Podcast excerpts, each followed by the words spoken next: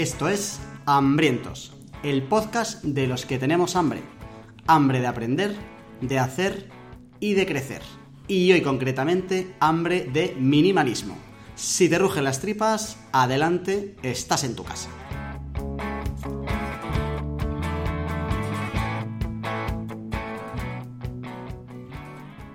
Ya estamos por aquí en Hambrientos y por suerte una semana más me acompaña el grandísimo Charlie M, acá Charlie Martínez, don Carlos Martínez. ¿Qué pasa Charlie? ¿Cómo estás? Muy bien Jorge, ¿y tú? Estoy muy contento. Estaba contento antes de empezar a grabar y ahora un poco más porque eh, el invitado que tenemos hoy se convierte oficialmente en el invitado preferido eh, de mi persona, de la historia, porque ocho programas llevaba bailando solo con la sintonía y nuestro invitado de hoy ha bailado conmigo sin ni siquiera escucharla. O sea, este programa solo puede, solo puede pasar a la historia. Vamos a presentarle. Hoy viene a hablar de minimalismo con nosotros el grande Bosco Soler. ¿Qué pasa, Bosco? ¿Cómo estás? ¿Qué tal? ¿Cómo estáis, eh, Jorge, Charlie? Hoy muchísimas gracias por invitarme. Eh, pues sí, he bailado, tío, porque esa cosa de verte bailar solo y dices, no sé si habéis visto vosotros ese vídeo que sale un, en un festival un tío, ¿vale? Que está bailando solo y, y, de repente sale otro a su lado y empieza a bailar. Y luego sale otro y otro y empiezan ahí a salir un montón de gente y empiezan a crear un movimiento, ¿no? Y dicen, joder, eh, la, la, o sea, la gente como es que se centra en la persona que, que empieza a bailar pero en realidad el importante es ese segundo que la acompaña y que crea la ola, ¿no? Porque el primero es un loco, pero el segundo es el que crea el movimiento. Y me, flipó ese vídeo. Y no, sé por qué, pues ah, te he visto bailar, pues he bailado. Y además el análisis me encaja muchísimo porque en esta metáfora Jorge es el loco y tú el importante, Bosco. Así que creo, que, es, creo, que, es perfecto. No, no, no, lo había no, no, lo había dicho por eso. No sé por qué me ha venido a la cabeza eso. Pero. No me importa. Qué bonito, bailar. Me ha dicho que eh, no se grababa, pues. Eh, es que el, el primer programa de este podcast fue felicidad y a mí me hace muy feliz. Es imposible ser infeliz si estás bailando. Es igual que, cuando sonríes. Si tú sonríes, te sale buen rollo. Pues ya está. Se lo he dicho a este muchas veces, Bosco, y no me hace caso, que hay una conexión muy grande entre tu cuerpo y tu cabeza. Y tu felicidad. Y hay tonterías que parecen tonterías, pero que te ayudan. Y entonces a mí me ayuda mucho y ya entro con mucha más energía a grabar este programa si le hago un bailoteo. Además, he de decir que efectivamente no se graba en vídeo, pero yo desde el programa 1 eh, llevo haciendo fotos torticeras de Jorge cuando se pone a bailar. En la foto de este programa también te he captado a ti, ¿vale? Y creo que en algún momento haré una especie de collage de los Jorges y los invitados bailongos y me lo pondré en, casa, ¿sabes? En el salón, para cuando entre alegrarme yo el corazón. Oye, utilizadlo como lead magnet. oye, ¿queréis, suscribiros o, queréis, queréis ver esa foto? Entrada en el grupo de Telegram de Hambrientos. Ahí está la foto. Mola, mola, mola. Es un bueno, magnet. Que nos liamos. Em, primero quiero decir dos cosas. Uno, el canal de Telegram de Hambrientos ya está en el aire y está que echa humo. Así que en las notas de este programa te dejamos el enlace para que te unas. De hecho, eh, los que ya estaban en el Telegram les dijimos que hoy venía Bosco, lo sabían antes de que lo estés escuchando tú, y nos pasaron alguna pregunta para él que hemos metido en el guion. Así que imagínate la de ventajas que tiene están en nuestro canal de Telegram. Si eh, no quieres que lo escuche nadie y solo quieres mandarnos cosas a nosotros, seguimos teniendo los audios de WhatsApp 611 13 58 68 está el móvil también en las notas del programa. Esos son así en plan anuncios generales. Y yo, me daría prisa en entrar al grupo de Telegram porque hasta donde sé el máximo son 20.000 personas por grupo y las plazas vuelan. Y luego vienen los lamentos, efectivamente. Y no es de buen hambriento dejarlo para mañana. Y los madre mías, eso es. Bueno, a los, a los 10.000 podéis cobrar. Venga. Eh, vale, empezamos nosotros, que hoy no lo vamos a hacer por no alargarnos, contándonos qué estamos comiendo. Eh, y así que tú como invitado, Bosco, queremos que nos cuentes eh, con qué andas metido tu cabecita, qué está comiendo las últimas dos semanas, qué te tiene obsesionado si tienes obsesiones, qué, por qué te levantas por las mañanas para meterle a tu cabeza ahora mismo. Pues fíjate, este mes eh, está siendo una locura de trabajo eh, y me da mucha rabia porque el mes anterior eh, había conseguido crear una rutina de, lectura, de hábito, de tomar notas y este mes se me ha ido a la mierda, ¿no? Entonces tengo muchísimas ganas de, retomarlo. Eh, ya sabéis, con la migración a, de Slack a Discord, pues ha sido, hay muchísimo trabajo detrás pero tengo muchas ganas de, retomarlo con un libro que tengo así eh, ya comprado, que tengo muchísimas ganas de, meterle un bocado, y es el almanac de, Naval. Eh, me apetece muchísimo. Eh, este tío es un sabio, os recomiendo muchísimo que, leáis sus hilos. tiene un hilo sobre la, sobre la felicidad, del que seguro que, o quizás, y las riquezas, sobre el que quizás habéis hablado. Eh, es un sabio y, su cuenta de Twitter es, valiosa ya de por sí, pero este libro eh, creo que recopila mucho de lo que ha dicho y tengo muchísimas ganas de, leerlo. Tío, yo lo empecé porque lo puedes leer digital, o sea, ni siquiera pirata. Ha montado una web en plan para que lo leas si quieres capítulo a capítulo y me leí dos o tres capítulos, ni siquiera los dos o tres primeros, que esta es una discusión que ya tuvimos Jorge y yo hace unos podcasts de cómo leer los libros de no ficción. Yo eh, primero miro el índice y veo qué es lo que más me apetece leérmelo y me lo zampo. ¿Vale? Y ahí ya valoro un poco si quiero seguir leyendo más o no. Y me leí dos o tres capítulos así que me llamaban más la atención y me moló mucho. Así que creo que te lo vas a pasar muy bien con el libro de este colega. Qué bueno. Y mola mucho cuando te apetece coger un libro, ¿eh? Es que eso, eso, es, eso es de decir, joder, qué ganas tengo de pillarlo. Y yo, yo tengo alguno de esos que que coges en preventa, que no sabes cuándo va a llegar y tienes ahí como el... No lo has empezado, a lo mejor luego es, malo, pero mola tener las ganas de que te llegue un libro, macho. Sí, sí, total. Eh, mira, desde ahí podríamos tirar de si es minimalista comprarse los libros, pero no voy a abrir ese melón todavía. Vamos a empezar por el principio. Eh, queríamos traer a Bosco eh, por las razones parecidas eh, por las que vino Álvaro Sánchez la otra vez, y es, estamos trayendo a gente que en su día a día eh, está, iba a decir que están especializados, suena muy coñazo, están como muy posicionados en, oye, yo controlo mucho de esto profesionalmente, pero que luego tienen otros intereses que, de los que también controlan y que eh, también molan. Y entonces, podríamos haber traído a Bosco a que nos hablara de comunidades o de otras cosas, pero lo hemos traído para que eh, nos hable de algo que le mola más allá del día a día. Y además, si antes nos decía que estaba harto de lo otro, pues le va a venir esto genial. Sabemos que Bosco es minimalista desde hace tiempo eh, y entonces vamos a empezar como por la pregunta básica, que charlemos un poco los tres cuál, son nuestra, cuál es nuestra posición inicial eh, y empieza el invitado con la patata caliente. Bosco, ¿qué es para ti el minimalismo o ser minimalista?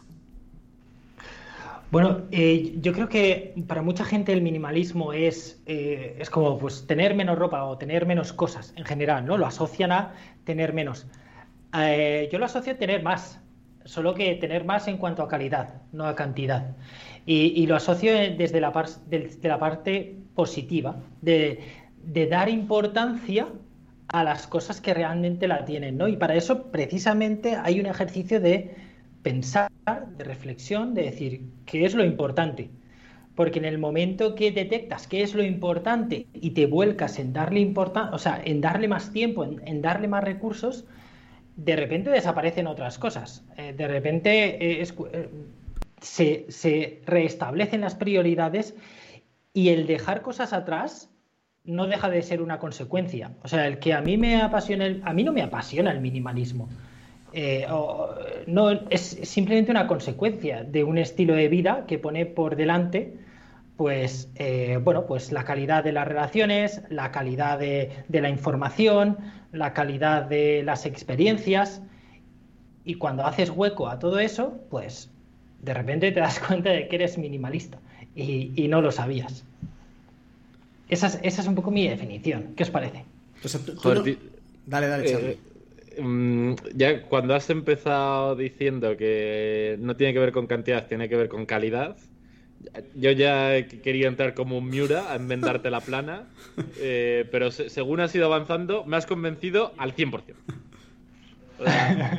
Eh, eh, con, tu primera frase estaba en profundo desacuerdo y cuando has terminado de hablar estoy profundamente de acuerdo. Así que por ahora poco más que añadir, tío. Una cosa, Charlie, es que quiero dejar claro que esta es mi, visión. O sea, no creo que haya, no creo que haya una, cada uno es una, una, manera de vivir el minimalismo, ¿no? Es un poco, es como decir, ¿eres religioso? Pues, pues bueno, habrá gente que te dirá sí o más, menos, pero de qué, o sea, no sé, es, como muy ambiguo, muy subjetivo, ¿no? El que yo valore ciertas cosas del minimalismo o que sean consecuencia de, mi filosofía de vida, eh, no quiere decir que otras, otras personas lo vean de una manera distinta y también serán minimalistas, ¿no? Cada uno, seguro que para alguien que vive con, con 20 cosas, yo no soy minimalista. Eh, cada uno un poco lo, lo, adapta a sí mismo. Claro, pero sí, totalmente de acuerdo, ¿eh? pero eh, al, al final como que entiendo que nosotros y cualquier persona que esté escuchando esto vive en una cultura similar a la nuestra, y eh, el minimalismo significará cosas más o menos parecidas para todos. Y eh, me ha molado mucho eso, ¿no? Porque justo eh, te lo decíamos antes de empezar a grabar, ¿no? Que Jorge y yo habíamos empezado a discutir de un tema de minimalismo y hemos dicho, para aquí, vamos a discutirlo en el podcast. Y tenía mucho que ver con eso, ¿no? En plan, la discusión creo que ha empezado diciendo, ¿puedes tener un Rolls Royce con diamantes y ser minimalista? Era una exageración, un absurdo, ¿no? Y cuando tú has dicho en plan en el fondo lo que importa es la calidad. A mí ya como que ya he dicho en plan, joder, pero la cantidad también importa. Pero luego lo has eh, rematado muy bien, a mi parecer, porque efectivamente esto es algo muy personal, cuando has dicho la cantidad es una consecuencia inevitable del resto, no es el objetivo per se. Y a, eso es a lo que me refiero cuando más convencido. Y más allá de que esto efectivamente pueda ser subjetivo, me parece una, definición que agruparía el, bastante bien el concepto de minimalismo en general, ¿no? En plan, la cantidad no es importante, lo importante es la calidad. Eh, y por tanto, si te centras en calidad, es muy fácil que de repente te des cuenta que eh, si tu estándar es 20 o es 200, me da igual, necesites menos cosas de las que tienes. Normalmente, claro, normalmente esto desemboca y por eso se asocia tanto a esto, ¿no? A, tener o a disfrutar de menos cosas. Eh, y, no me refiero ya a cosas como bienes materiales, sino eh, me refiero a eh, menos número de relaciones pero más fuertes, menos número de información pero mm, de mejor calidad, menos número, sí, de cosas materiales, pero que, que realmente cumplan un objetivo en tu vida eh, o sea, el minimalismo no es solo bienes materiales, sino son una serie de, un, o un abanico, ¿no? Aplicado, se puede aplicar a, todo. La gente que está escuchando este podcast, eh, pues a, lo mejor hay gente que escucha un montón de podcasts, ¿no? Pero dice, oye, pues voy a escuchar solo tres o cuatro, ¿no? Y voy a elegir estos porque me, conecto mejor con, eh, con estos, ¿no? Al final estamos creando, estamos en un mundo lleno de información, lleno de, lleno de todo, lleno de información, lleno de relaciones también, porque de repente tenemos miles de amigos en Facebook y de contactos en, Twitter, ¿no? Y queremos estar en contacto con todo el mundo. Eh, tenemos, eh, nos están bombardeando continuamente con, con em, para promocionar el consumo, ¿no? una cosa y luego la otra y luego otra cosa mejor, ¿no? O sea, estamos continuamente expuestos a más, a más, más, más. Entonces tenemos que hacer un esfuerzo realmente por nuestra parte, porque si no nos surge, ¿no? Un esfuerzo por nuestra parte de, identificar qué es lo importante y centrarnos en ello. Em, tengo muchas cosas que decir, pero antes de empezar a dejar mi postura, eh, que además creo que puede dar un poquito de guerra, eh, quería aclarar una cosa que me parece muy curiosa de lo que contaba Bosco, y es Entiendo, Bosco, que tú no llegaste un día donde dijiste voy a ser minimalista, sino que fue al contrario. Llegó un día donde te diste cuenta de que encajabas muy bien con eso que se llamaba minimalismo. Fue al revés, ¿no? Claro, yo no, yo no sabía que tenía nombre. Eh, yo llegué al minimalismo porque em, por la cantidad de mudanzas que, he vivido. Em, yo recuerdo, yo me fui de Erasmus a, Noruega y llegué con dos maletas, ¿no? Luego me fui a hacer un intercambio académico también a Japón y ya fui solo con una. Y luego me fui de viaje nueve meses por Asia y me fui con una mochila que podía, incluso que no necesitaba ni facturar, ¿no? Cada vez vas, te vas dando cuenta de que necesitas menos. Y, así llegué al minimalismo. Y una vez, o sea, llegué al minimalismo por el, darte cuenta del, menor número de cosas que necesitas, empiezas a, dar, a decir, además, llegas en un momento de tu vida en el que no tienes un duro y entonces cuando no tienes un duro tienes que mm, darle más importancia a unas cosas que otras, no lo puedes tener todo, ¿no? Entonces, bueno, tal. Y ese viaje sí que me cambió para muchas cosas, pero el estar nueve meses viviendo y trabajando, ¿eh? No, no solo de mochilero por ahí, sino también trabajando con lo que te cabe en una mochila, dice, joder, vuelves y dices, tío, he disfrutado muchísimo. Y el hecho de no tener tantas cosas me ha hecho preocuparme menos, me ha permitido tener menos anclas, me ha permitido poder moverme con, con, más, eh, con más libertad, con más rapidez, me ha permitido incluso ahorrar dinero por no tener que facturar maletas, o sea, era como todo ventajas. ¿Qué he echado de menos? No he echado de menos nada. Tenía un portátil para trabajar y ropa para, para, para taparme las pelotas. No necesitaba nada más. Y en ese momento pues te das cuenta de, eso, ¿no? Descubres el minimalismo y entonces ocurre algo y es que empiezas a aplicar esta misma filosofía a otros aspectos de tu vida, como a eso, a las relaciones o a la información. De hecho, hay un libro de Carl Newman que se llama Digital Minimalism, que, que habla de esto, ¿no? De repente, ¿qué pasa en un momento en el que gran parte de lo que tenemos no ocupa espacio? Es decir, o sea, tú miras tu, ordenador, miras tus fuentes de, información, o sea, todos los libros que tenemos, todos los ebooks que, que tenemos no ocupan espacio. ¿Qué pasa en un mundo, en un mundo así? ¿no? ¿Aplicamos también el minimalismo? Eh, o, sentís que a veces nos abruma la cantidad de libros que tenemos que leer, la cantidad de, información que tenemos que consumir, que casi no, nos, no, estamos al día, ¿no? De todas las newsletters que tenemos que leer los fines de semana y todo esto pues de eso habla un poco el libro, ¿no? Entonces fui aplicando el minimalismo en distintas áreas de la vida y, vi que, bueno, que, tenía sentido y que me, está, me estaba dando paz mental. Pues em, yo llegué al minimalismo de otra manera diferente, que por eso te preguntaba, que es, que es así como curioso de cómo llegas de dos maneras diferentes. Tú te lo encontraste y yo lo busqué.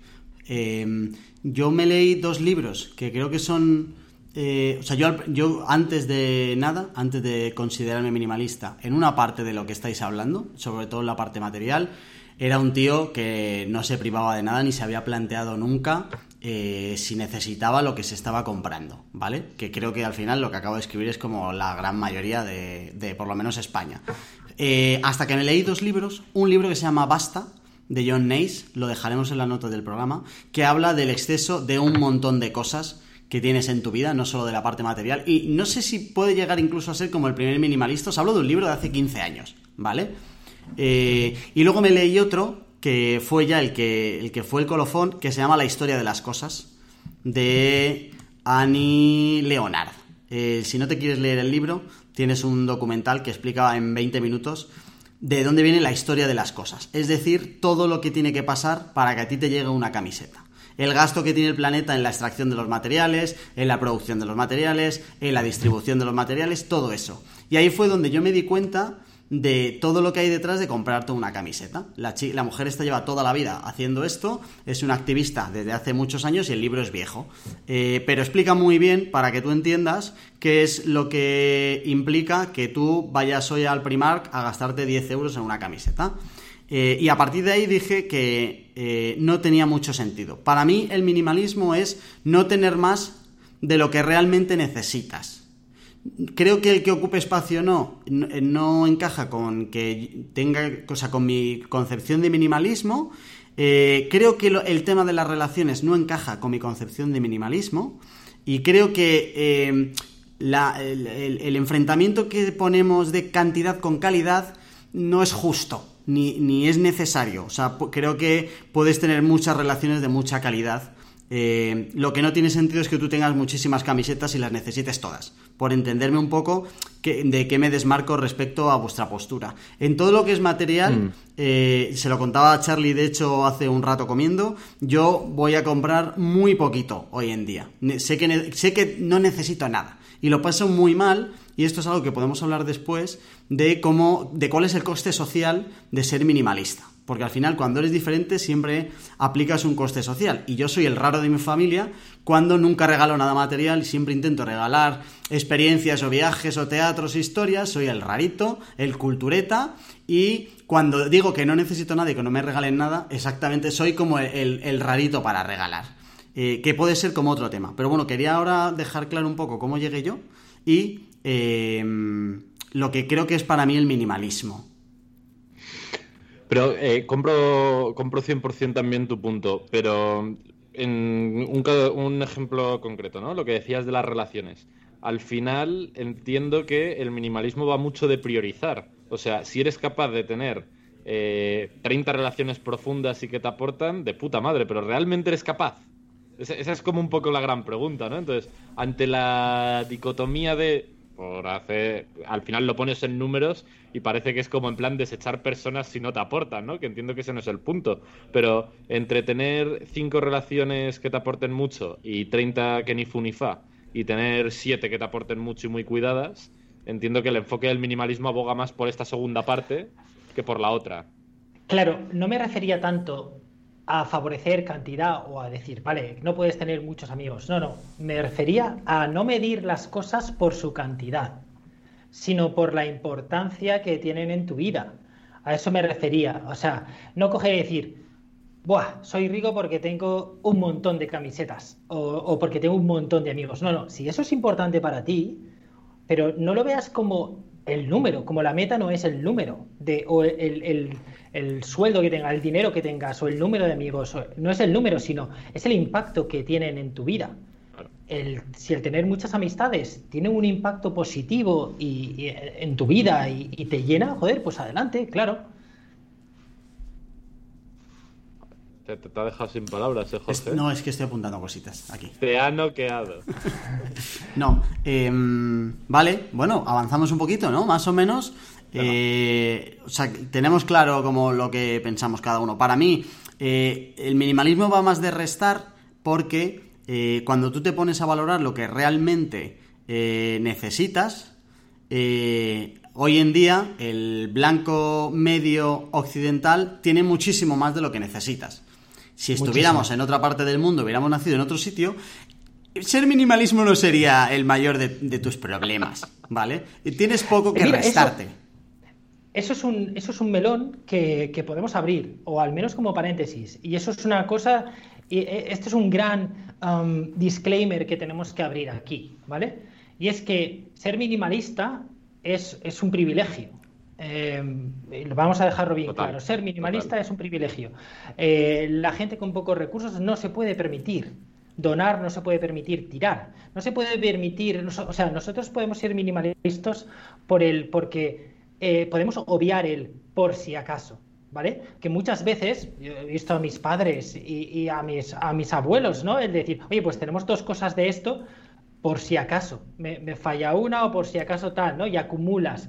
Pero, tío, acumulas porque a lo mejor mis abuelos han vivido una, posguerra, ¿no? Y dices, es que mm, mm, lo que tienes lo acumulas, lo que te dan en ese momento lo acumulas, ¿no? Porque no, te queda otra. Entonces, tenemos que ser conscientes de que, de que es un privilegio el, el poder deshacerse de, cosas o, o el poder vivir un poco al...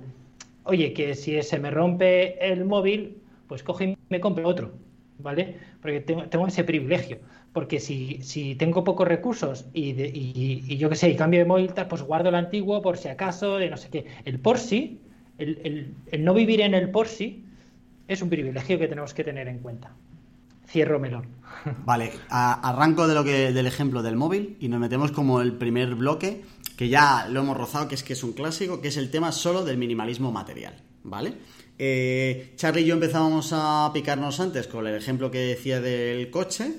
Eh, vaya por delante, empiezo yo, pero no tengo clara mi postura. Voy a dar más mis preguntas que mis respuestas. Eh, tengo bastante claro que en esto casi siempre tienes más que restar que sumar, es decir, tienes, tienes que hacer un ejercicio más de qué cosas te sobran que de qué cosas te faltan. Rara va a ser que materialmente hablando te falte algo hoy en día, ¿vale? Em, creo que no, hay un problema de cantidad, es decir, eh, no creo que haya que valorar a un minimalista. Bueno, primero, creo que no es buena idea dar carnes, en general en la vida. Y, repartir carnet de minimalista tampoco es buena idea, ¿vale? Que cada uno se considere lo que sea. Esto quiero arrancar desde ahí. Segundo, em, no, creo que vaya tampoco en cuántas cosas tienes, de decir, yo tengo 30, eh, eh, yo 88, creo que no va de eso, sino que de, no tener más de lo que necesites, de que entiendas que eh, tener más de lo que necesitas te puede restar felicidad, que es otro tema que quiero sacar luego, ¿vale? Em, y que, y que em, ya me he perdido. Me he perdido, joder, me he liado. Bueno, pues si, ¿Puedo, hacer un paréntesis en el tener más de lo que necesitas? Fíjate, ahí no, no, estoy del todo de acuerdo. Em, es como cuando estás a dieta y, dices, y te tomas una pizza de vez en cuando, ¿vale? Lo importa, o sea, eh, pero no estás a dieta y dices, vale, soy consciente de que estoy pecando, ¿no? Pero escucha, una vez pues, peco y lo disfruto. Soy consciente de las calorías que me estoy comiendo, ¿no? Bueno, pues en el minimalismo, oye, pues a lo mejor no es necesario que guardes un recuerdo de un viaje que hiciste no sé dónde y, de repente un, amigo que hiciste ahí pues te regala algo, ¿no? Eso es necesario, tiene una utilidad real en tu vida. Es un objeto que te ocupa un espacio. Pues sí, pero escucha, no, vas a perder el título como el carnet, como me ha gustado lo que has dicho, de minimalista por tener algo que no es necesario en tu vida. Lo importante es que entiendas, o sea, seas consciente de las calorías que te estás comiendo, o sea, de lo, de lo, de lo, de, lo importante, de la importancia que tiene eso en, tu vida. Y si quieres que esté, adelante. Genial. Pero, yo, iba, yo iba más sobre todo, eh, remato esto, a que eh, solemos añadirnos cosas a la vida pensando que nos hace más felices. Es decir, que, eh, y además es que eso hasta neurológicamente está como muy estudiado. de yo tengo ansiedad y como, eh, yo tengo un bajón y me voy de compras, que es un clásico. Mm. El cómo queremos sustituir cosas mucho más profundas en nuestra vida, problemas eh, en nuestra vida y retos que tenemos que superar y los aplazamos o los edulcoramos o los drogamos, nos drogamos comprando lo, lo que toque de turno y además, que en eso somos todos muy buenos, convenciéndonos de que lo necesitamos. Y entonces tienes tu pico y al poco tiempo ese pico pasa y vuelves a necesitar comprarte otra cosa más. Porque yo, yo incluso cuando me empecé a dar cuenta me sentía, o sea, analizaba cómo me sentía cuando iba a comprarme algo y analizaba cómo me sentía cuando, cuando sabía que hoy me llegaba el último cacharrín de Amazon de turno, ¿sabes? Y cómo me notaba yo, y a lo mejor era una, era una mierda. O sea, que el otro día me compré un irrigador y estoy pendiente de que me llegue el irrigador, que es lo más emocionante que me he comprado de los últimos meses. Y, me, ¿sabes lo que te quiero decir? Y llega algo nuevo, otro trasto para casa y creo que la, clave está ahí, en pensar que el añadir cosas es sinónimo de que vaya a aumentar tu felicidad. Y lo que aumentes tu placer muy, muy efímeramente. Ese era mi punto. Me, gusta mucho eh, imaginarme un cartel que ponga Jorge minimalista y entre comillas como una cita, eh, no puedo vivir sin mi irrigador dental. que, eh, más allá de la broma, eh, varias cosas interesantes, ¿vale? Eh, o que a mí me lo parecen de lo que habéis dicho. Eh, estoy de acuerdo contigo, ¿no? De ese falso pico de felicidad cuando compras cosas, o los atracones emocionales o tal, que es como acciones exógenas para cubrir carencias más internas, pero creo que en ciertos aspectos pueden tener sentido, ¿vale? Y pongo un ejemplo. Eh, yo creo que además tú, Jorge, lo has visto en mi casa. El cacharrito que tengo para traquear el tiempo que dedico a trabajo y proyectos, ¿vale? Es una especie de cubo por Bluetooth que según lo ponga por una por una tumbado con una cara arriba u otra, me traquea automáticamente en una aplicación Toggle, por ejemplo, eh, en qué estoy dedicando el tiempo, ¿vale? Claramente puedo vivir sin esto y no mejora mucho mi experiencia de traqueo, pero para mí esa chorradita, esa chuminadita fue la puerta a que empezara a traquear tiempos, ¿vale? Igual ahora podría vivir sin ella, pero creo que sin esa chorradita no habría, no habría conseguido entrar por esa puerta. ¿no? O sea, entiendo que puede haber ciertos juguetes tontos que te ayuden a entrar en según qué cosas, ¿vale? Y en la misma línea, antes también decías, en plan, eh, el número de cosas es algo absurdo, no tiene que ver con minimalismo.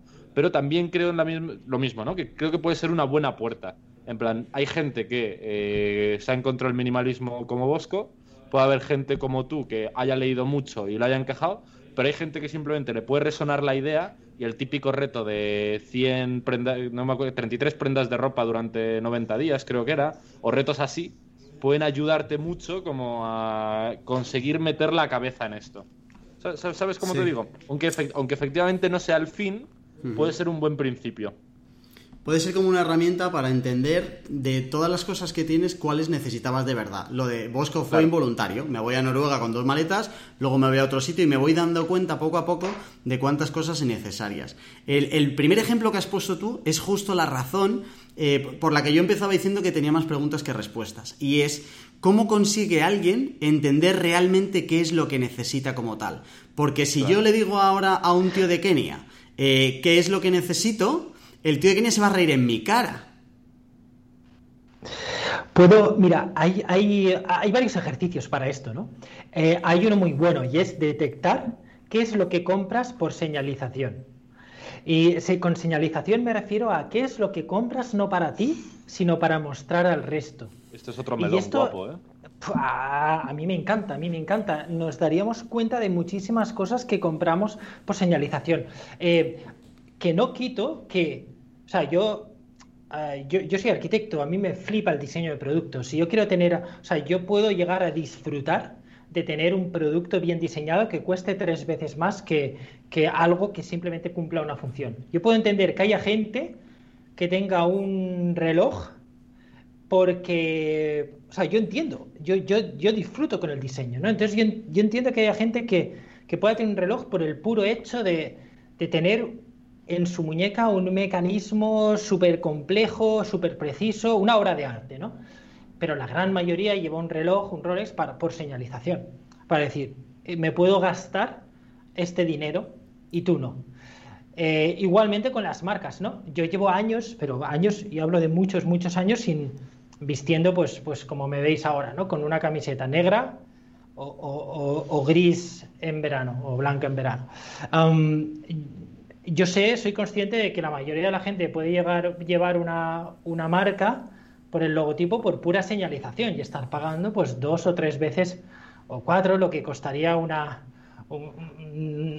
una prenda que simplemente pues te cubra ¿no? y que esté bueno pues decentemente bonita um, entonces detectar qué es lo que compramos por señalización un coche eh, por señalización eh, no, es un buen paso para detectar qué es lo importante. Al final, joder, qué triste es el, estar comprando cosas para otros, ¿no?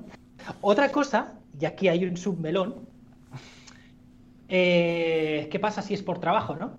Que podemos llegar a, podemos hablar de ese coste social. ¿Qué pasa si estás haciendo negocios y tienes que impresionar y todo eso y tal? No me meto, no me meto porque no me involucra, porque yo trabajo desde casa, no tengo nadie a quien impresionar y el coste social que, que yo vivo es, es nulo, incluso es parte de mi marca personal. Cuando ya lo haces parte de tu marca personal, pues ya es lo mejor que te puede pasar, porque la gente ya no pregunta por, oye, ¿por qué llevas cinco días seguidas, seguidas la misma camiseta? Eh, no es la misma camiseta, lógicamente, pero como que no tienes que dar explicaciones, ¿no? Eso es, eso es genial.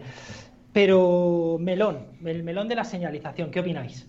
Pues, eh, tío, eh, de esto también he pensado un montón y el concepto de señalización me, mola mucho, me pone muy cachondo y creo, mm, creo, me cuesta ver que sea una buena herramienta porque eh, esto es como la serpiente que se muerde la cola, dónde empieza la cabeza y dónde acaba la serpiente, ¿sabes?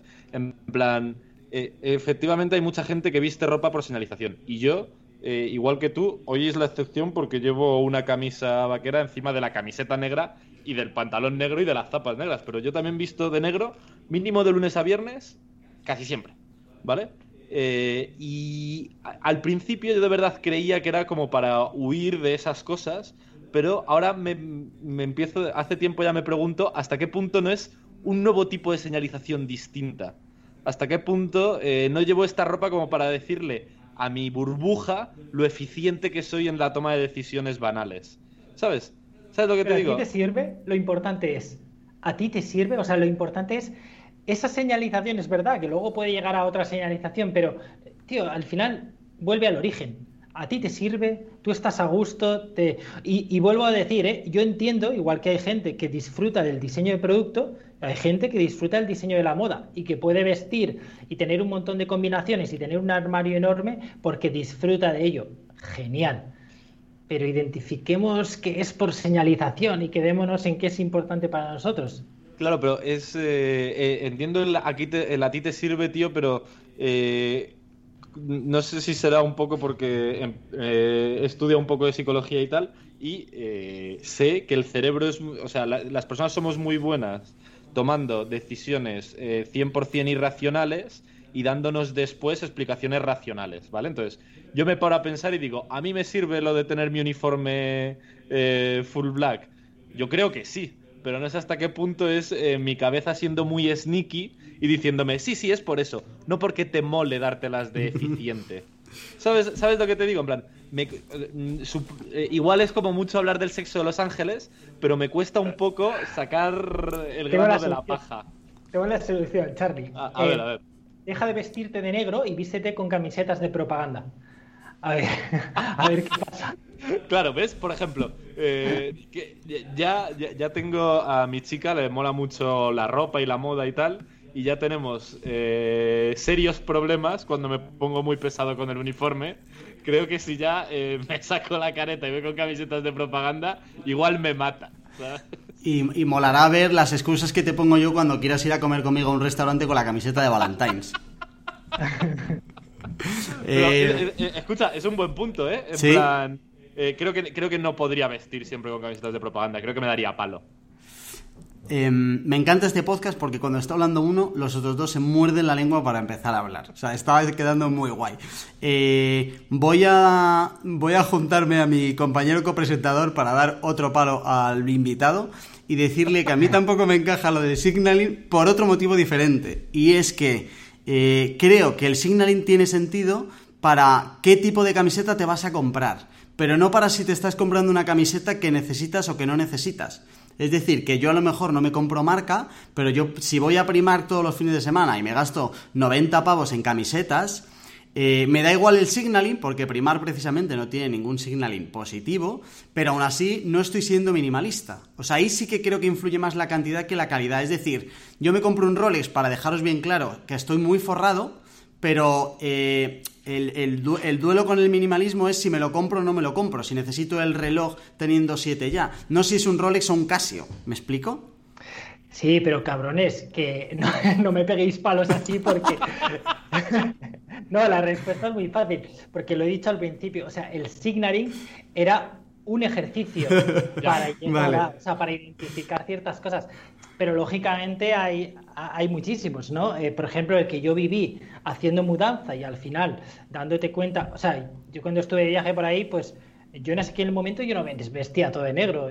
Yo, pues lógicamente, tú imagínate estar yendo por el sudeste asiático eh, eh, vestido todo de negro con el calor que hace, pues no, ¿no? Em, ahí pues quizás pues hay otro ejercicio de, vale, vete, haz eso, vete un mes. yo hice, hice otro ejercicio, ¿vale? Hice el Camino de Santiago. Eh, antes de hacer el Camino de Santiago, eh, vete al Primark y cómprate 10 camisetas y llevarás a ver si realmente necesitas eso, ¿no? Eso es otro ejercicio. Ahí no hay signaling ni hay leches pero te vas a dar cuenta de que realmente no necesitas tanto para vestir como, como tú podrías considerar, ¿no? Y, no quiere decir que seamos marranos y que no nos cambiemos la ropa interior. Pero, eh, joder, te das, yo hice el Camino de Santiago un mes desde Saint-Jean-Pied-de-Port, en, la frontera con Francia, eh, hasta Santiago y son eh, son muchos kilómetros, son 800 y pico kilómetros andando, cargando con una mochila. Ahí sí que dices, el coste de, el coste de poseer, ahí sí que te das cuenta. cada, cada camiseta extra eh, pesa. Y, te das cuenta. Pues, o sea, son ejercicios, tío, en los que te vas dando cuenta de que necesitas menos, simplemente. Claro, además, eh, bueno, del Camino de Santiago, otro día tenemos que hablar con Birras, porque yo también soy muy fan, he estado ya cuatro veces y me mola mucho, así que otro día hablamos de eso.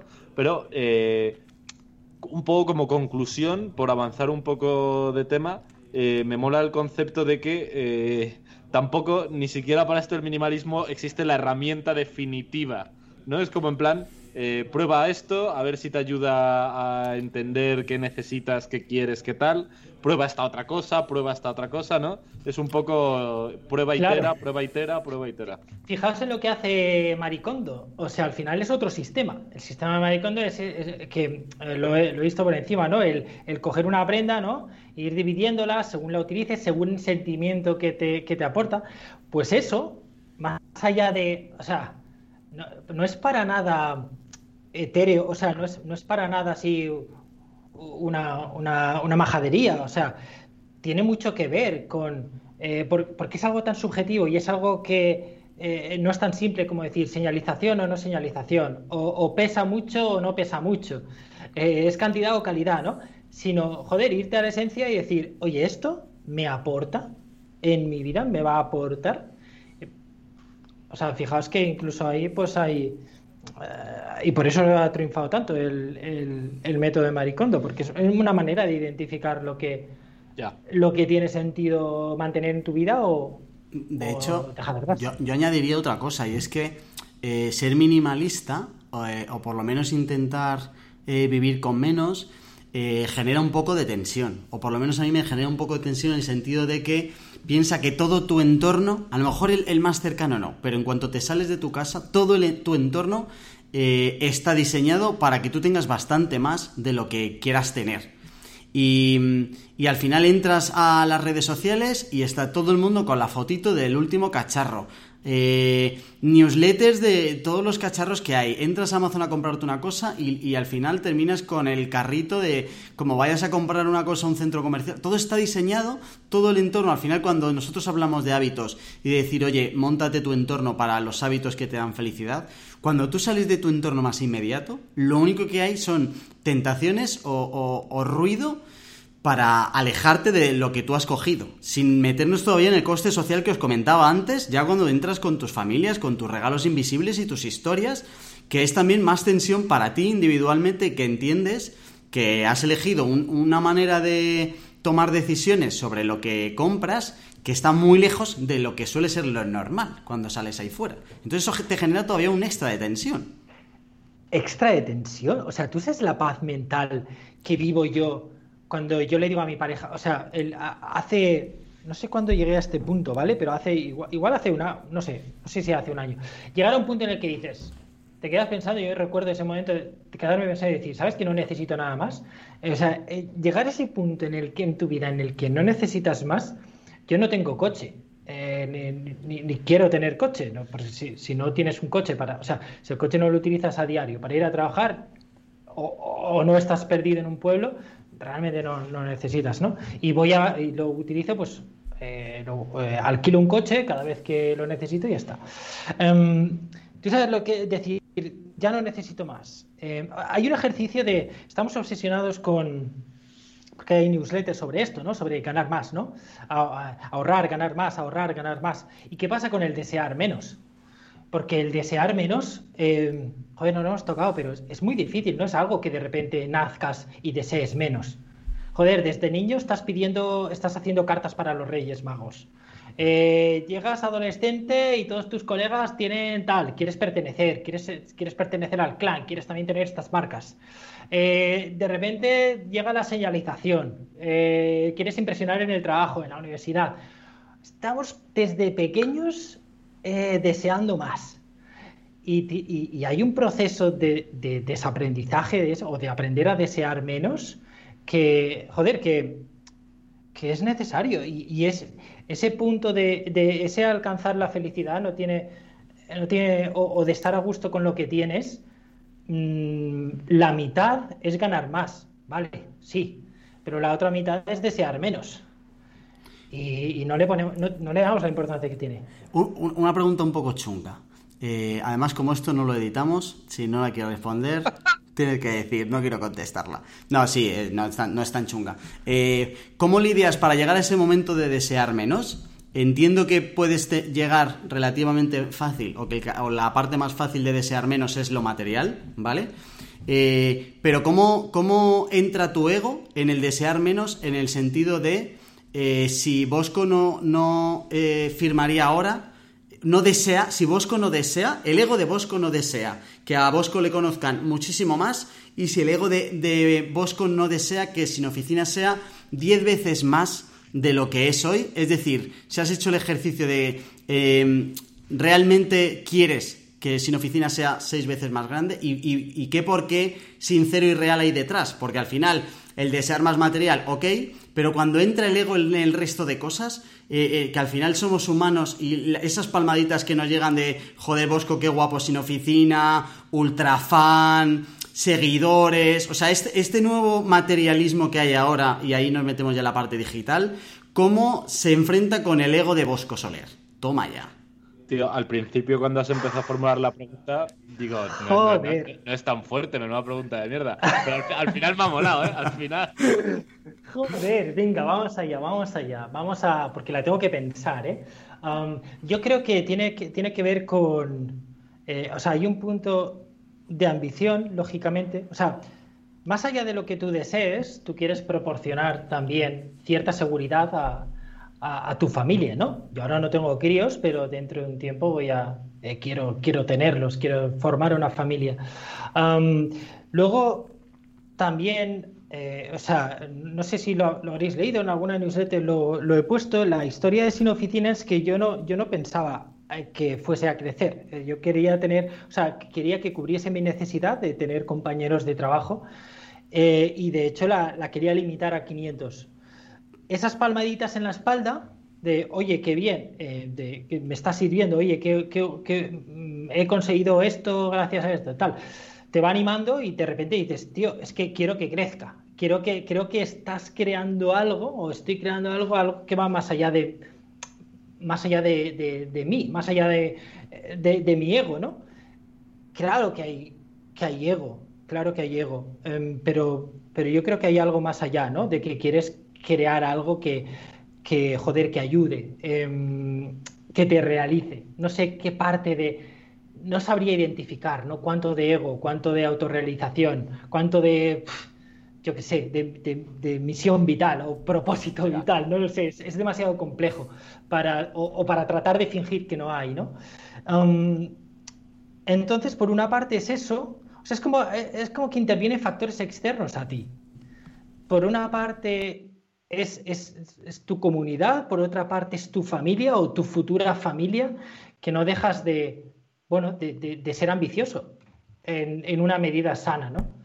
Eh, más allá de que yo, en lo personal, estoy extremadamente satisfecho. Ahora mismo solo hay una cosa que no puedo hacer y es viajar.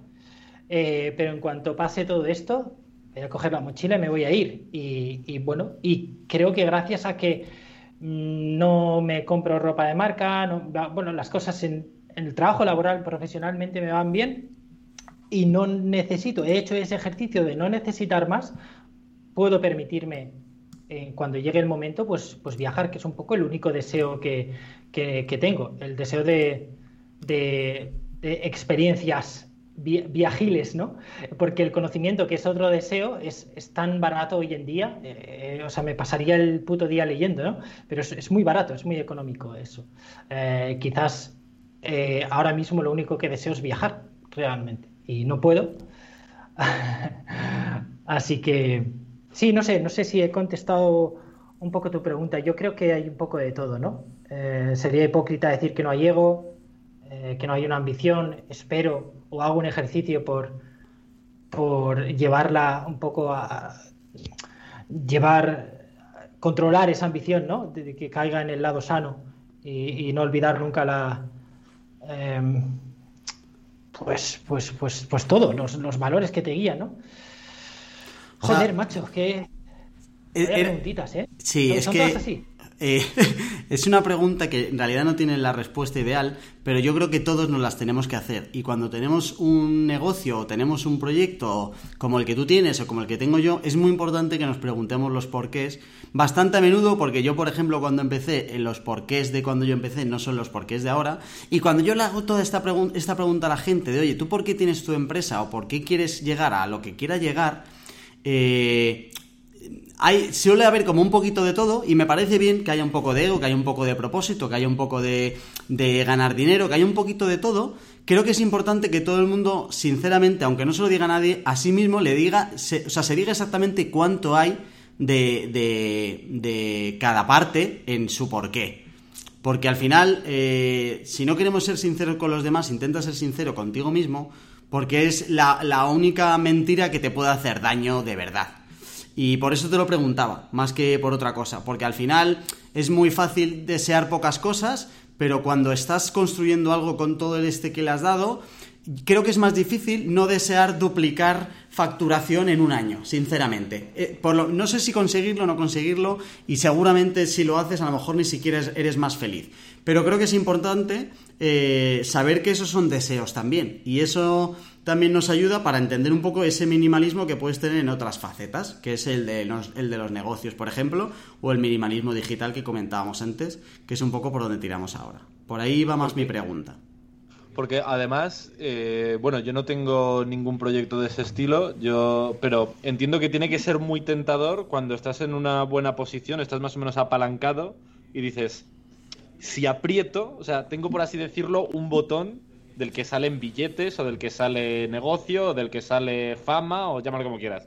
En plan, si aprieto más fuerte este botón, muy probablemente salgan más billetes o salga más tal. Tiene, tiene que ser difícil controlar ese impulso de en plan, es que igual eso yo no, es lo que necesito, pero efectivamente como que eh, todo... Eh, toda tu educación te ha programado para en plan, si encuentras ese botón, cabrón, púlsalo hasta que te dejes la mano.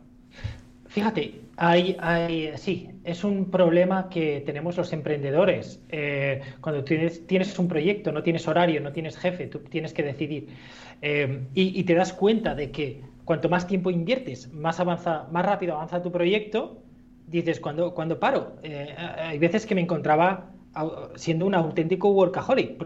Es que ¿para qué voy a ver una serie si, si me motiva, me flipa lo que hago? Pues me quedo trabajando y avanzo más, ¿no? Y tienes que hacer ese ejercicio de, eh, para el carro, porque ahí te juegas un poco también tu, eh, tu, salud. Em, eh, sí. y, venía a decir otra cosa y se me ha olvidado. ¡Ah! Avanzo y ahora te recuperamos. Yo em, me ayudó mucho para saber cuáles eran mis porqués y cuánto de deseo y de ego había en lo que yo quería conseguir cuando me hice la pregunta de cuánto me gusta el proceso. Es decir, si yo lo que estoy haciendo lo estoy haciendo por el objetivo final o estoy disfrutando con el proceso. Porque si no disfrutas con el proceso, lo estás haciendo por otras cosas que igual no son las adecuadas. Le hacía esa pregunta a Bosco también porque hace un año en el evento de Sin Oficina, eh, Em, yo salí de, allí, además me acuerdo que volví contigo, Charlie, y, en un momento dado pensé, eh, llevamos todo el día con eh, este tío de, protagonismo, de protagonista, ha montado un evento de la hostia, todo el mundo estaba de puta madre, era eh, como si se casara, todo el mundo quería felicitarle, no sé qué, todo totalmente justo, pero yo pensé, joder, ¿cómo gestionará este tío y cuando se vaya a casa? Él no entrará en su casa con, como el lobo de, de Wall Street diciendo soy el puto amo. Porque la realidad es que ese tipo de egos, eh, joder, es imposible que no le guste a nadie. Eh, yo, yo, incluso me lo noto personalmente cuando alguien me quiere invitar a comer y me hace preguntas como si yo fuera aquí Amancio Ortega, es imposible que no te afecte de alguna manera a ese ego. Pues digo, este tío hoy se ha tenido que ir a casa que ha tenido que darle una pata a la puerta para entrar en casa. Decir, pero yo, yo ya no soy digno de llevar un llaverito para abrir, ¿sabes? Y es complicado de gestionar algo así para que no te influya mucho en el deseo de, ¿sabes? Ah, a ver. Yo soy una persona ah, que no lo parezca, ¿no? yo yo ah, tengo una relación de amor y odio con las redes sociales y con y aunque vosotros me habéis conocido en este momento donde donde puedo salir a un escenario y hablar, yo, yo, no era así para nada, ¿vale? Hace, hace bastantes años. A las redes sociales, yo me acuerdo que las hice pues porque me fui de Erasmus, llegué a Erasmus, acabé quemado, las borré, he estado varias veces, eh, o sea, no sé, como muy eh, en eso, o sea, queriendo más tiempo conmigo mismo de introspección y al final, eh, de repente te das cuenta de que es tu trabajo. Y, y, estar en ese punto es tu trabajo. Yo recuerdo una satisfacción enorme el día del evento, no me lo creía. O sea, yo digo, joder, que eh, habíamos lanzado, había lanzado Sin Oficina hace un año y de repente estábamos creando un evento para 150 personas en Madrid. Y no me, no me llegaba a creer eso, ¿no? Eh, luego me puse enfermo y estuve una semana enfermo, porque es como que tu cuerpo aguanta, aguanta, aguanta y de repente peta. pero a mí, o sea, joder, tío, que ya, lo he dicho con lo del minimalismo y las relaciones, ¿no? Yo soy más de, yo soy bastante familiar y bastante de, de petit comité y de, y de no, no, exponerme. De repente te encuentras con que es tu trabajo y que tiene otros beneficios, pero no por el, el mero hecho de exponerte, sino de, de, de, que al final hay, un, hay una misión última. Eh, y el ego, ¿qué papel juega el ego? Qué complicado complicado, ¿no? Supongo que, que, juega, que, tiene un, que tiene un papel, pero yo qué sé. ¿Sabes qué creo? Que, que no, no, creo que no hay que enfocarlo como en plan de saber exactamente qué papel tiene, sino saber qué juega uno, ¿sabes? Saber que hay que tenerlo presente y entender en qué momentos eh, ese ego está o afectándote más de lo que debería o cambiándote el rumbo un poco más de lo que debería. Pero creo que es imposible eh, separar, no creo que sea algo matemático y numérico de decir esto tiene un 35% de ego. Sí que tienes que tener en cuenta que siempre hay un poquito de eso, porque al final lo que tú has montado también tiene ahora mismo un poco de signaling. Incluso aunque tú no lo quieras eh, plantear así, el que tiene un negocio también tiene un signaling asociado que a mí personalmente me gusta, ¿sabes? Claro, al final es como, a ver, es como todo. Tú escribes un blog, escribes un blog para ti, te gusta que te lean. Ahora mismo os están escuchando, o sea, os importa que os escuchan 20, si os escuchan 20, 200 o 2000 personas, ¿no? Hay un punto de... Pero, eh, ¿qué, ¿qué, punto es, o sea, qué parte de ese ego va por la fama y qué parte por, la, por el trabajo bien hecho? O sea, que, sí. ¿sabes lo que ¿Cuál es ganado de verdad y merecido y cuál viene de rebote? Sí, sí. Exacto, o sea, yo cuando, claro que me siento bien, eh, como lo he dicho, ¿no? Eh, creas un evento y sientes una satisfacción enorme. Esa satisfacción eh, viene porque de repente te, de repente te conoce más gente o viene porque la satisfacción de eso, de haber, de que estás aportando valor de alguna manera, ¿no? Yo qué sé, es, es importante a la hora, para a la hora de tomar decisiones, ¿no? Tomar decisiones de, eh, en, tu vida, de, de, trabajo, de, proyectos, saber cuándo es suficiente. Hay un, a mí me gusta mucho Paul Jarvis, um, habla mucho de, tiene un libro de, se llama Company of One, y, y, yo con Sinopidina nunca, o sea, nunca he querido crecer, ahora en el último año he querido crecer, ¿no? Pero siempre desde una, de una manera muy sostenible, ¿no? Eh, soy muy fan también de, de, Bootcamp, de los libros de Bootcamp, ¿no? De, que hablan de por qué el crecer porque sí, ¿no? O sea, ¿por qué quieres crecer porque sí? Es como que el objetivo de toda empresa o todo negocio es crecer, crecer, crecer. Y yo cuando, cuando tu misión o cuando tu propósito es crecer o es ganar más dinero, eh, lo que haces es crecer. Eso, cuando tu propósito es ganar más dinero, lo que haces es crecer. Es que no hay otra. Si te debes a inversores, eh, tienes que crecer, ¿no? Pero cuando tu propósito, como el mío fue, ¿no? Yo cambié la arquitectura, o sea, yo, yo estudié arquitectura y, la he dejado por, la dejé por hacer páginas web porque me permitían trabajar en remoto. O sea, me, tenía la libertad de trabajar en remoto. Entonces, cuando creé Sin Oficina, claro, o sea, eh, si yo ahora de repente contrato cinco personas y, monto una oficina y, o sea, estaría diciendo, joder, espera, ¿cuál era el propósito? Volvamos al propósito, ¿vale? ¿Por qué has hecho todo esto? ¿Por qué has dejado la arquitectura, el, el mundo de la construcción? Porque no era para ganar en libertad. ¿Qué sentido ahora tiene que tu libertad se vea coartada porque tienes que estar eh, dirigiendo a, a un equipo de 10 personas? No tiene sentido. Eh, has cambiado, ¿no? Entonces, eh, es importante conocer, como, decís, ¿no? Y hay veces que eso choca con el ego, pero te das cuenta de que el ego no está tomando el control. El, ego tomaría el control si en mi caso yo cojo y digo, pues sí, pues vamos a coger os, lo digo, ¿eh? no, hay, ningún problema, me han, recibido ofertas ¿no? de inversiones sin oficina. Y claro que podría coger eso y, y, meter a gente, más gente en el equipo contratada y tratar de crecer ¿no? y expandirnos por Sudamérica o por Latinoamérica y todo eso. Uh, ¿Funcionaría? No lo sé, ¿eh? tampoco, tampoco sé. Pero claro que, joder, sería un ego brutal para mí, o sea, sería una alimentar el ego de manera brutal porque de repente dices, Buah, he levantado tanto dinero y soy el CEO, soy el CEO de, de, una empresa de, sin oficina. Em, pero no, choca con mi idea de libertad. Entonces ahí te das cuenta de que, bueno, habrá ego en las decisiones que yo tome, seguro, pero ¿está tomando el control de mi vida, de mis decisiones? No, por ahora no. Qué guay, tío. Eh, de todos modos, joder, qué rabia, macho, porque es que llevamos ya más de una hora y pico de podcast y sí, sí, sí. Y se han quedado, eh, digo sí, sí, porque Bosco ha puesto cara de no puede ser, llevamos tanto. Y se han quedado un montón de melones muy guays. Eh, joder, me gustaría un montón hablar cuando ha dicho Jorge de en plan, la clave es enamorarse del proceso y no del objetivo como para diferenciar esta parte de ego y eh, se me ocurren mil réplicas interesantes ahí y mil, mil aristas que no me terminan de convencer de eso. Teníamos así como una escaleta muy básica, ¿no?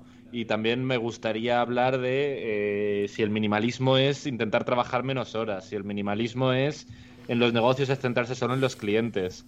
tenemos también teníamos una parte digital eh, para hablar si cómo encaja en el minimalismo tener Twitter, WhatsApp, email, Discord, Slack, Clubhouse y la leche. Y joder, macho, no nos va a dar tiempo, así que ¿qué te parece si, como te hemos dicho, no, editamos nada? Así que de forma totalmente torticera y encerrona, ¿qué te parece si te citamos a, dentro de unos meses, hacer eh, minimalismo 2.0? No, así, estupendo, estupendo, claro que sí. Oye, lo que me sabe mal, he contestado alguna alguna pregunta al menos de las que han hecho en el grupo de Telegram, porque... Sí, sí, sí, sí. Hemos colado una, hemos colado una. Vale, vale, vale. Em, menos eso, tío. Si no... quiero, quiero hacer no sé si son preguntas o un par de temas que han salido que, nos, me parecen guays para rematar, ¿vale? Uno, el coste social del minimalismo. Si tú hablabas antes lo de lo que habías llegado a, em, con tu chica y tal, tú en tus relaciones cercanas, familia, amigo, em, eh, notas que has tenido un coste social, te pasa como a mí, eh, ¿cómo, ¿cómo, has lidiado si has tenido problemas eh, con este tema de ir o sea, si, si tienes problemas eh, o te da vergüenza decir soy minimalista, cuando hay gente, imagínate el típico grupo donde no conoces a nadie y tal y no sé qué, y empiezan a decir, yo qué sé, algo así. ¿Cómo lo has vivido o si has tenido alguna experiencia? Yo, en estos casos eh, lo que mejor me ha venido es ir al extremo, o sea, ir, ir a... Em, yo lo llamo no jugar en la liga, ¿no? Em, yo creo que en el momento en el que haces signaling, o sea, en el momento en que entras en el juego de comprarte un coche mejor que el vecino o, que tu compañero de trabajo, ¿no? o que te compras esa ropa para impresionar, siempre va a haber alguien por encima y de repente estás jugando en el juego. Entonces yo, eso, yo lo llamo el, irte al extremo y no jugar, eh, coger el balón y, irte a otro, a otro campo, ¿no? Y, llevarlo a, al extremo, pues no poseer coche, puedes tener camisetas básicas donde no se muestre la, marca, ¿no? Y, de, y además, importante, el comunicarlo, o sea, el, llevarlo al exterior y decir, no, mira, yo, o sea, no. Eh, y, eso me sirvió mucho el blog, eh, porque de repente enarbolas una bandera y, la gente te admira por ello, por esa decisión. O sea, ya no eres el, el o sea, si te quedas a medias, puede parecer como, bueno, el, el eh, el amigo pobre que no, que no sabe vestir o que tal. No, no. O sea, enarbola. O sea, coge la puta bandera y enarbólala y di, no juego a este juego, no juego a vuestro juego, ¿sabes? Y me cago en la en toda la mierda consumista que, que, nos, que nos meten diariamente, ¿vale? Y eso hace que que sea muchísimo más fácil de llevar, que en, ese momento pues la gente lo asume e incluso puede llegar a admirarte por ello, hay otros que, que no, por supuesto. pero bueno, mi familia lo sabe, mis, mis colegas lo saben. Eh, yo qué sé, tampoco es como si. No, es, que tenga lepra, yo qué sé, o, que sea el amigo caro que no tenía WhatsApp, ¿sabes? No, les importa tanto, no sé. Pero mola, mola porque no es que no juegues en esa liga, es que tú te has hecho otra liga aparte. Que no es lo mismo, o sea, no te han echado de un grupo, es que te has ido a otro grupo nuevo, que mola mucho lo de Narbolas y tal, te cambia un poco el, el rollo. Tío, me, me, me, ha encantado el concepto de el amigo caro que no tenía WhatsApp. Ahora, en, mi círculo creo que ya la única persona en esos términos es mi padre, que el cabrón se sigue negando a tener un teléfono del... Ya, no sé si del siglo XX, ya ni del XXI, ¿sabes? Y efectivamente, de vez en cuando le tengo que mandar eh, mensajes de texto, que es lo peor. Última pregunta, Bosco. Eh, si el, minimalismo te ha dado felicidad y por qué. Pues sí, yo creo que sí. Me ha dado felicidad, me ha dado paz, mental. Sí, sí, sí. O sea, claro que sí, que me ha dado. Muchísimas. O sea, soy una persona totalmente distinta a, bueno, a mi época universitaria, ¿no? Eh, deseo menos, luego... Eh, joder, es que el desear menos es tan clave, podría, pondría tanto énfasis en eso. Em, te quita de envidias, te quita de, postureos, te quita de, toda esa mierda, ¿no? Y luego, el, simplemente, pues que hace el, minimalismo a mí me ha dado, pues más hueco, a lo que hablaba al principio, ¿no? Para cerrar el círculo. De repente te abre el hueco a, cosas más importantes. Un ejemplo práctico es ese. o sea, yo no gano más que, yo qué sé, no, no, no una barbaridad, pero me lo gasto todo en viajar. Es, es que es el único. Eh, lo único que en, lo que lo que me gasto dinero, por supuesto, y esto volviendo a la, a la, a la gran em, eh, eh, disclaimer, ¿no? Soy un privilegiado y por ahora pues no tengo una familia que mantener. entonces por ahora puedo permitirme llegar a este punto, pero si no deseo nada más, nada material, tengo un montón de conocimiento gratuito ya accesible.